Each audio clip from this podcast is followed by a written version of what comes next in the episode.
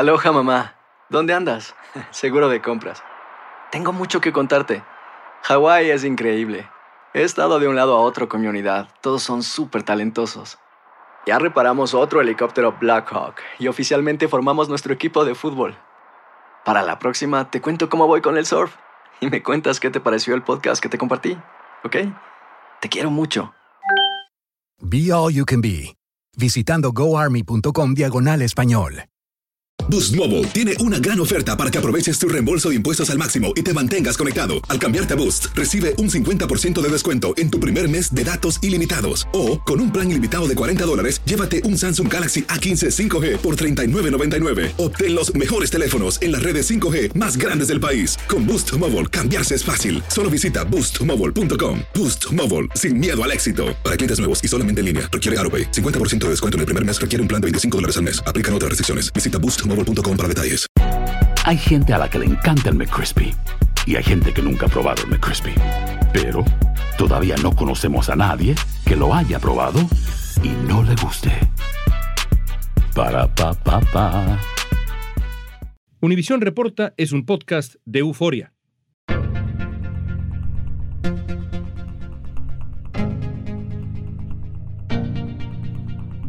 Continúa el viacrucis de miles de niños inmigrantes que han sido separados de sus padres al cruzar la frontera. Miles de niños fueron separados de sus familias en la frontera sur como parte de la política tolerancia cero de la administración de Donald Trump. La reunificación de miles de niños separados de sus padres o tutores en la frontera México-Estados Unidos podría no estar dentro del ámbito de lo posible. Es un crimen contra la humanidad separar un niño de su madre o sus padres. La periodista María Luisa Arredondo, fundadora del portal informativo Latino California y editora adjunta de The Independent, ha seguido de cerca el drama de estas familias. Hoy nos va a explicar qué pasó con los menores separados en la frontera, en qué condiciones están, qué ha hecho el gobierno actual por esas familias y qué obstáculos impiden que se lleve a cabo la reunificación. La Unión Americana de Libertades Civiles estiman que la cifra podría ascender hasta mil menores que no han podido realmente ser reunificados con sus familias. Soy León Krause, esto es Univisión Reporta.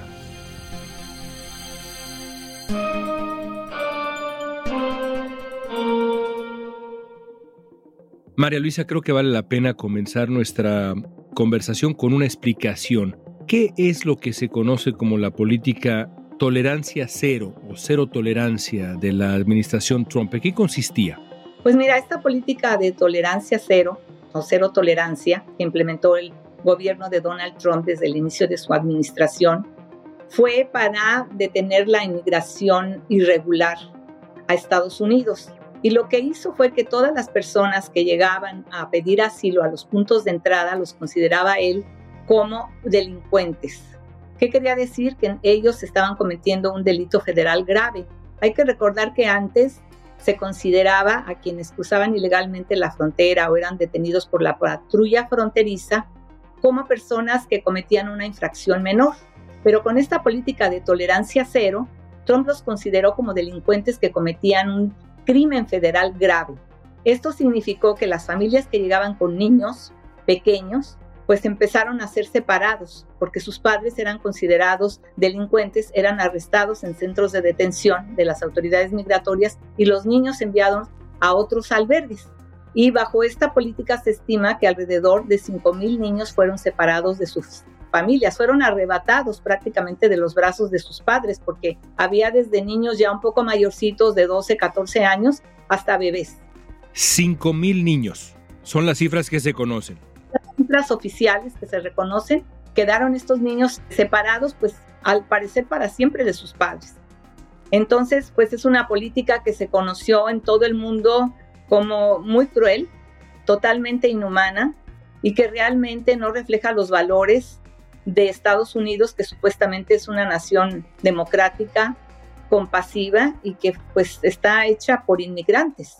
Estamos hablando de una política proactiva de separación familiar, separación de los niños de sus padres en miles de casos. La intención era, digamos, disuadir a los migrantes de venir a Estados Unidos y disuadirlos mediante el ejercicio de la crueldad. ¿Te parece justo explicarlo así? Definitivamente es una política que tuvo como fin disuadir a todos aquellos que pensaban o tenían planeado llegar a Estados Unidos a solicitar el derecho de asilo para que no vinieran, para que se dieran cuenta que si ellos llegaban aquí, pues había una probabilidad de que les iban a quitar a los hijos, pues prácticamente el 100%, porque el mismo nombre de la política lo dice, es cero tolerancia, o sea, nadie, nadie de los que llegaban aquí podían aspirar a que su caso fuera escuchado como anteriormente por un juez de migración, no podían ellos realmente probar que necesitaban pedir asilo porque venían huyendo de una situación peligrosa en sus países de origen. Se arriesgaban pues a perderlo todo, a que los deportaran y que los arrestaran aquí y además a perder a sus hijos tal vez para siempre, Leo. Así es que fue una situación realmente vergonzosa, dolorosa, un capítulo oscuro, muy negro en la historia realmente de Estados Unidos, de este país que todos admiramos supuestamente por sus valores de democracia y, como dije anteriormente, de apertura, de respeto hacia los derechos humanos y atentó pues contra las familias y sobre todo lo más triste contra los seres más vulnerables, contra niños que incluso había muchos de brazos, que qué culpa tenían estos pequeños, ¿no? de la situación que se presentó. De acuerdo a cifras del Departamento de Seguridad Interna, casi 2.000 menores han sido apartados de su familia. Las separaciones forzadas por los cargos criminales contra los padres de los menores ocurrieron entre el 19 de abril y el 31 de mayo, informó el Departamento de Seguridad Nacional. En junio de 2018, Donald Trump comunicó al Departamento de Seguridad Nacional el fin de la polémica medida. Pero según datos del proyecto Texas de Derechos Civiles, el año siguiente se documentaron casi 300 casos más de separaciones. Durante la campaña presidencial del 2020, Joe Biden calificó esta política como indignante, un fracaso moral y una mancha en el carácter nacional estadounidense. Antes de hablar de lo que ha intentado hacer el gobierno actual, déjame preguntarte, ¿qué pasó en términos generales? ¿A dónde fueron a dar? En términos generales, insisto, ¿Qué pasó con estos menores que fueron separados de sus padres? ¿Cuál fue su destino? Si recuerdas, en un principio estos niños fueron albergados en centros de detención que carecían de las condiciones mínimas indispensables pues para tú tener a un ser humano, olvídate a un niño. Entonces vimos que los tenían enjaulados, los tenían sin suficiente alimento, con el aire acondicionado muy alto, sin protección para poderlos cobijar a veces sin alimento suficiente.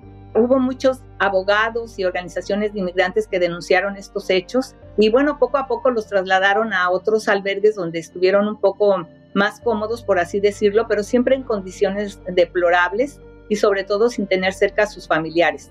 Cuando el presidente Biden asumió la presidencia, pues dijo que iba a terminar con esta política y así fue, y encargó a su esposa Jill Biden que se ocupara de supervisar los esfuerzos para reunificar a estos niños con sus familias.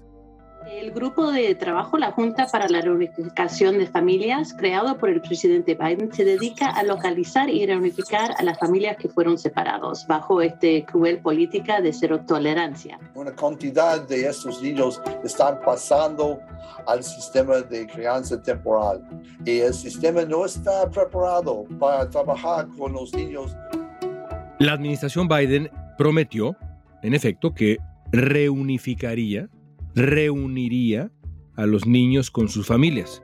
De hecho, apenas comenzado su gobierno, Biden estableció un grupo dentro del Departamento de Seguridad Interior diseñado específicamente para eso.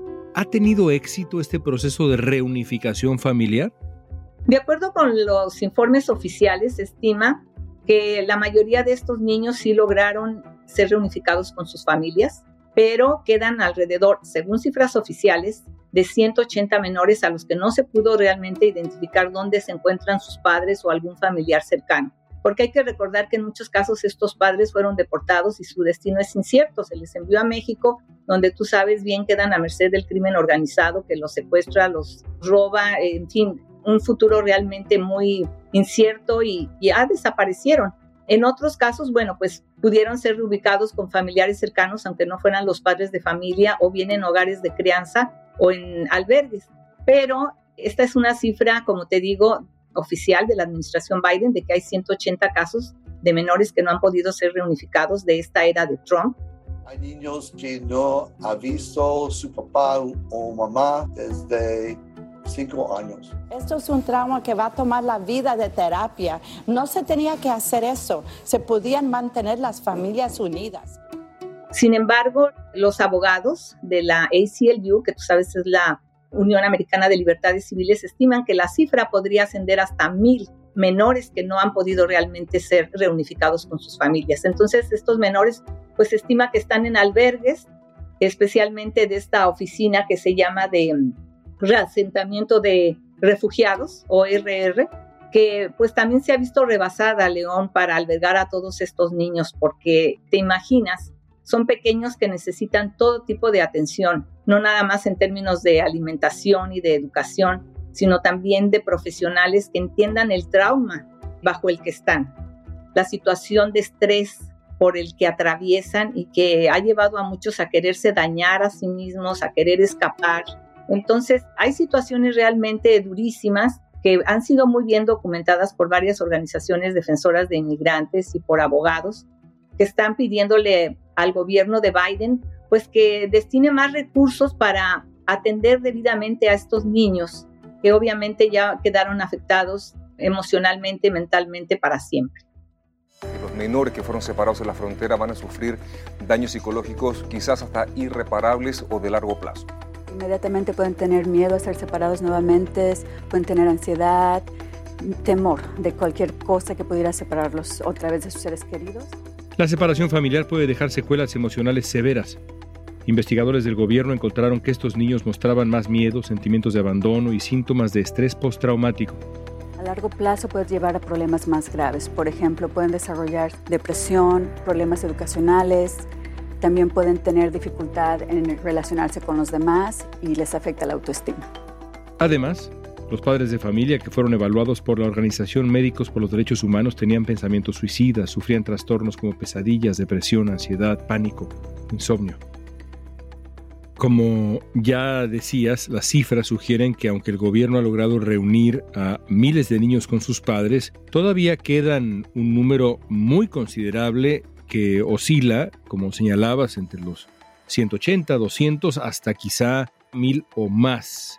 ¿Sabemos a ciencia cierta dónde están todos los niños? ¿O estamos ante la posibilidad terrible de que algunos niños separados de sus padres, arrancados del lado de sus padres, estén simplemente perdidos. ¿O no es el caso? ¿Sabemos dónde están todos? ¿El gobierno sabe dónde están todos? Yo creo que el gobierno no puede asegurar que sabe dónde están todos estos niños. Yo creo que hay muchos expedientes que se han perdido, que se han traspapelado. Y también hay que decir que esta oficina, por ejemplo, de asentamiento de refugiados, pues ha cometido errores porque no tienen también el suficiente personal para tramitar todos estos casos y se ha detectado que, por ejemplo, con tal de reunificar a los niños con familiares, puede ser lejanos o de darlos en adopción o de entregarlos a hogares de crianza, pues no verifican debidamente los antecedentes de estos patrocinadores, de estas personas que se van a hacer cargo de los niños. Entonces, se estima que hay muchos casos, pero no sabemos cuántos a ciencia cierta, de niños que quedan en hogares donde en realidad no se les trata como debería de ser, León. Es una situación también que se ha denunciado mucho y no hay que quitar el dedo del renglón. Están sufriendo lo indecible. ¿Por qué? Porque no se ha verificado adecuadamente qué tipo de gente los está atendiendo, bajo qué techo están, qué tipo de personas están a su cargo. Al regreso vamos a ver qué obstáculos enfrenta el gobierno actual para llevar a cabo las reunificaciones familiares.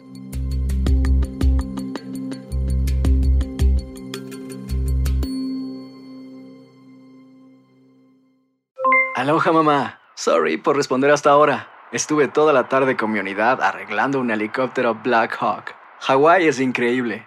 Luego te cuento más. Te quiero. Be All You Can Be, visitando goarmy.com diagonal español. Boost Mobile tiene una gran oferta para que aproveches tu reembolso de impuestos al máximo y te mantengas conectado. Al cambiarte a Boost, recibe un 50% de descuento en tu primer mes de datos ilimitados. O, con un plan ilimitado de 40 dólares, llévate un Samsung Galaxy A15 5G por $39.99. Obtén los mejores teléfonos en las redes 5G más grandes del país. Con Boost Mobile, cambiarse es fácil. Solo visita boostmobile.com. Boost Mobile, sin miedo al éxito. Para clientes nuevos y solamente en línea, requiere AroPay. 50% de descuento en el primer mes requiere un plan de 25 dólares al mes. Aplican otras restricciones. Visita boostmobile.com para detalles. Hay gente a la que le encanta el McCrispy y hay gente que nunca ha probado el McCrispy. Pero todavía no conocemos a nadie que lo haya probado y no le guste. Para pa pa pa. Estamos platicando con la periodista María Luisa Arredondo. ¿Cuáles son los obstáculos que enfrenta el gobierno de Estados Unidos, el gobierno de Joe Biden, para cumplir con la promesa de reunificación universal, podemos llamarle. Hablabas de la presión de ciertos grupos para que se destine más presupuesto, entonces te pregunto, ¿es un asunto de dinero? ¿Cuáles son los obstáculos que enfrenta el gobierno? Principalmente son obstáculos de tipo político, porque desafortunadamente sabemos que el tema de inmigración siempre ha sido muy controversial, pero en los últimos años y sobre todo a raíz de que asumió la presidencia Donald Trump, pues se inculcó entre el público esta noción de que hay una invasión desde la frontera sur y que la gente que viene en busca de asilo en realidad no lo merece porque muchos de ellos son delincuentes, son criminales que van a destruir el sistema de vida estadounidense. Y pues sobre todo entre los republicanos hay este rechazo, esta reticencia a destinar más fondos para atender a estos inmigrantes, incluso si se trata de niños. Ese es el gran problema que tiene Biden para atender la migración Recordemos que él desde sus primeros días de gobierno, pues sí trató, ¿verdad?, de presentar una reforma o la presentó una propuesta para una reforma migratoria, pero no ha tenido éxito porque los republicanos se enfocan mucho en que hay que destinar más recursos a la seguridad fronteriza y para ellos eso es la prioridad más importante, que se construya el muro, que se destinen más agentes para que cuiden la frontera y que pues se cierren prácticamente las puertas a los inmigrantes que vienen a buscar asilo porque los consideran un peligro para esta nación. Entonces, si bien se trata de un problema de falta de recursos, en el fondo el problema principal es de tipo político. Según un reportaje del Texas Observer, el gobierno del presidente Biden ha continuado la política de separación de familias migrantes comenzada en 2017 durante el gobierno de Donald Trump. Dice este informe que desde que comenzó el gobierno actual hasta agosto de 2022, las autoridades han informado de más de 300 casos de separación de familias.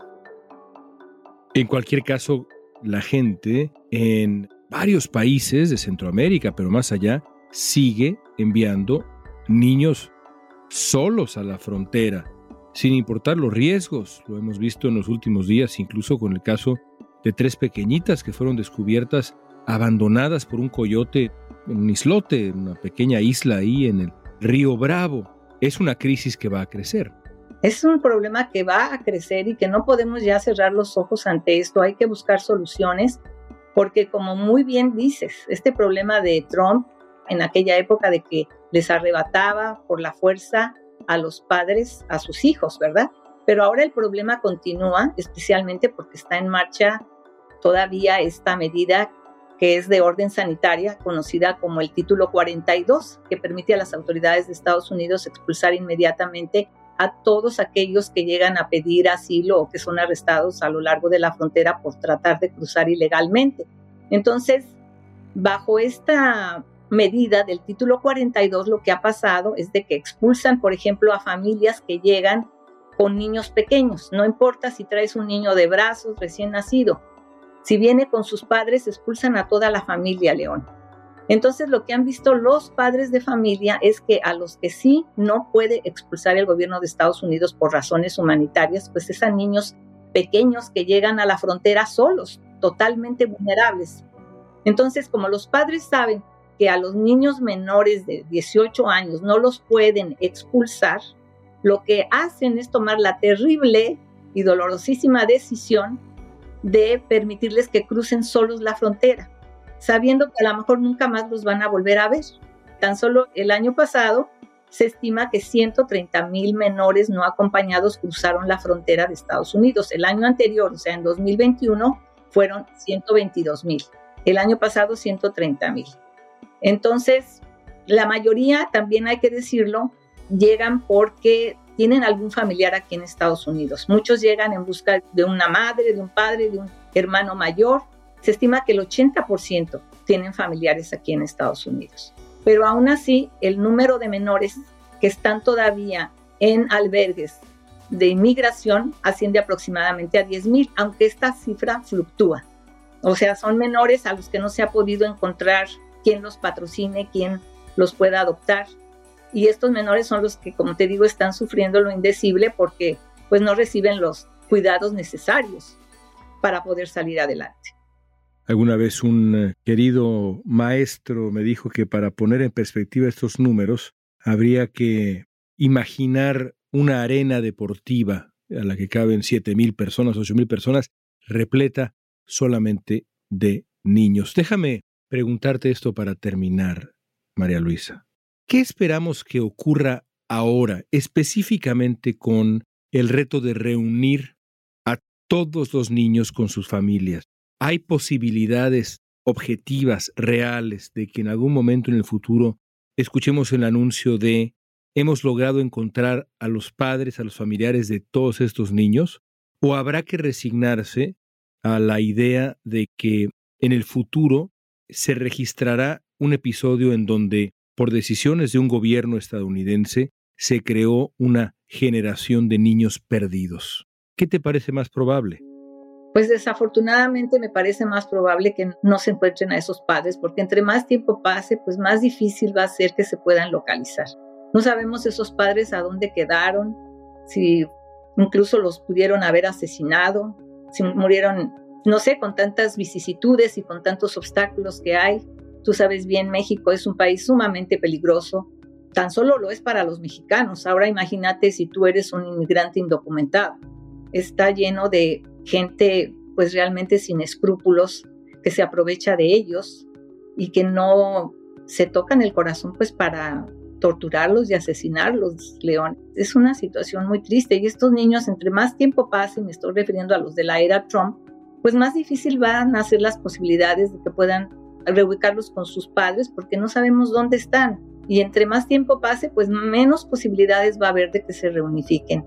Ahora el problema pues va a continuar porque desafortunadamente la gente está desesperada y ya vemos que ahora no nada más están saliendo de los países tradicionales que antes salían en grandes números, como son los países de Centroamérica, El Salvador, Nicaragua, Honduras, Guatemala, sino que ahora también pues de Venezuela y se estima que también ahora de Perú van a llegar muchos. Y por el otro lado, León, también yo creo que hay que apuntar que están aquí más de 11 millones de indocumentados que a veces tienen ya casi 30 años de vivir aquí en Estados Unidos y no tienen un permiso laboral. Y ahí está también el caso de los Dreamers, ¿verdad? Que los trajeron desde pequeñitos y que han hecho aquí una carrera universitaria, que son inversionistas, muchos de ellos, profesionistas de gran éxito y que también su situación no se ha podido resolver por este problema político que es la migración porque no se ve desde un punto de vista práctico. Aquí en Estados Unidos tenemos una tasa de desempleo de 3.5%, que es bajísima, lo que sugiere que se necesita mano de obra. Pero esta visión tan miope, ¿no? De muchos, especialmente republicanos, pues impide que se llegue a una solución un poco más justa, más humanitaria. El reto es enorme. Es enorme como complejo es el laberinto del sistema migratorio estadounidense Marisa, gracias por tu tiempo, siempre un placer escucharte. Gracias. Gracias a ti por invitarme, León. El gobierno enfrenta más de 20 demandas de padres que fueron separados de sus hijos y exigen una compensación por los daños causados. Los demandantes han sido sometidos a diversas pruebas para determinar el daño psicológico que sufrieron, pero ahora el Departamento de Justicia está pidiendo más evaluaciones para medir qué tanto los traumó, los sacudió la política migratoria. Según el Los Angeles Times, los abogados de los padres informaron que se negaban a hacer las pruebas adicionales. En los próximos días será un juez quien decide el curso de estos casos.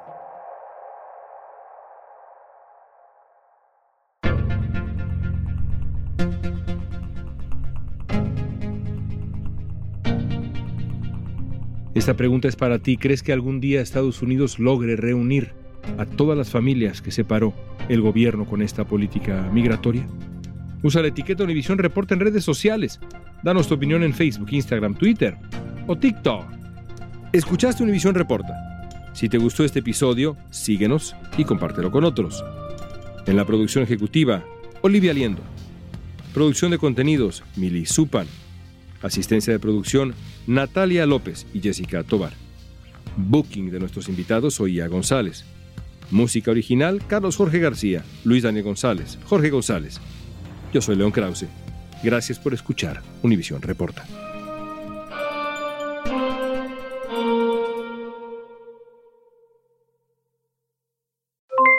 Aloha mamá, ¿dónde andas? Seguro de compras. Tengo mucho que contarte. Hawái es increíble. He estado de un lado a otro con mi unidad. Todos son súper talentosos. Ya reparamos otro helicóptero Blackhawk y oficialmente formamos nuestro equipo de fútbol. Para la próxima te cuento cómo voy con el surf y me cuentas qué te pareció el podcast que te compartí, ¿ok? Te quiero mucho. Be All You Can Be, visitando goarmy.com diagonal español.